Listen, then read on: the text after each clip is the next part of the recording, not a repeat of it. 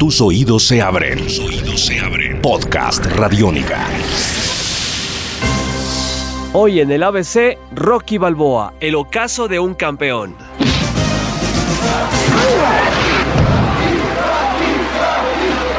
La misión de realizar una quinta entrega del campeón Rocky Balboa para el año de 1990 no era una labor fácil. Pese a no ganar premios significativos en el séptimo arte, Rocky 4 fue la más taquillera de la saga y contra eso y el tener que llevar una propuesta novedosa, tenía que luchar Sylvester Stallone de esta manera para mantener vigente al personaje como tal. Es por esta razón que acude de nuevo a la figura del antihéroe. Nuevamente el campeón de campeones toca fondo luego de llegar a la cumbre. Cae en desgracia financiera tras tocar el cielo en la mismísima Rusia comunista ante Draco y padece serios quebrantos de salud producto de sus épicas batallas en el pasado. Una película basada en conflictos familiares y decepciones es el eje de la parte número 5 para centrarse en últimas en el regreso al cuadrilátero de Rocky para defender el honor de los suyos.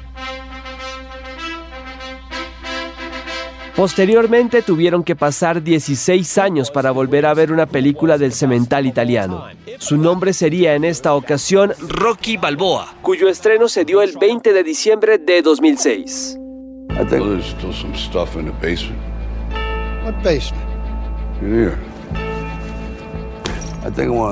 Esta entrega, la sexta desde su inicio en el año de 1976, apela a la melancolía y viejos recuerdos de un campeón en el olvido como recurso para despertar algunas remembranzas en los fanáticos de la saga.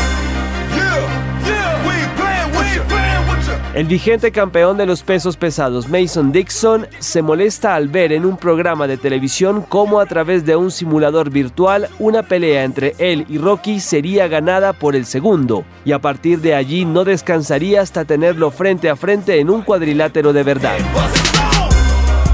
Irrumpen en esta entrega, la más reciente de la saga, algunos géneros musicales propios de la cultura del hip hop y que se identifican plenamente con el retador de turno.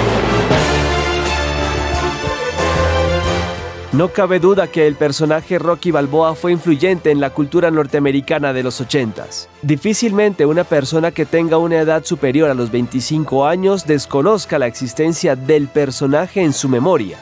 Esto se debe en parte a la utilización de su nombre, sus canciones e inclusive algunas de sus escenas en otras piezas cinematográficas y televisivas, bien sea como una parodia o como un recurso artístico y genuino.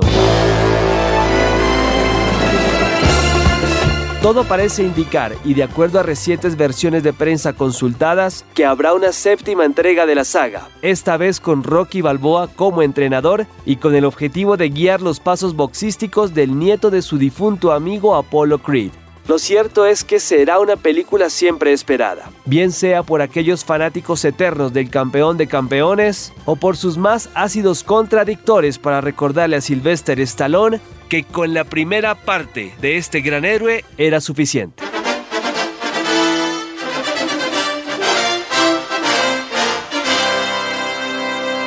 Esto es Podcast Radiónica.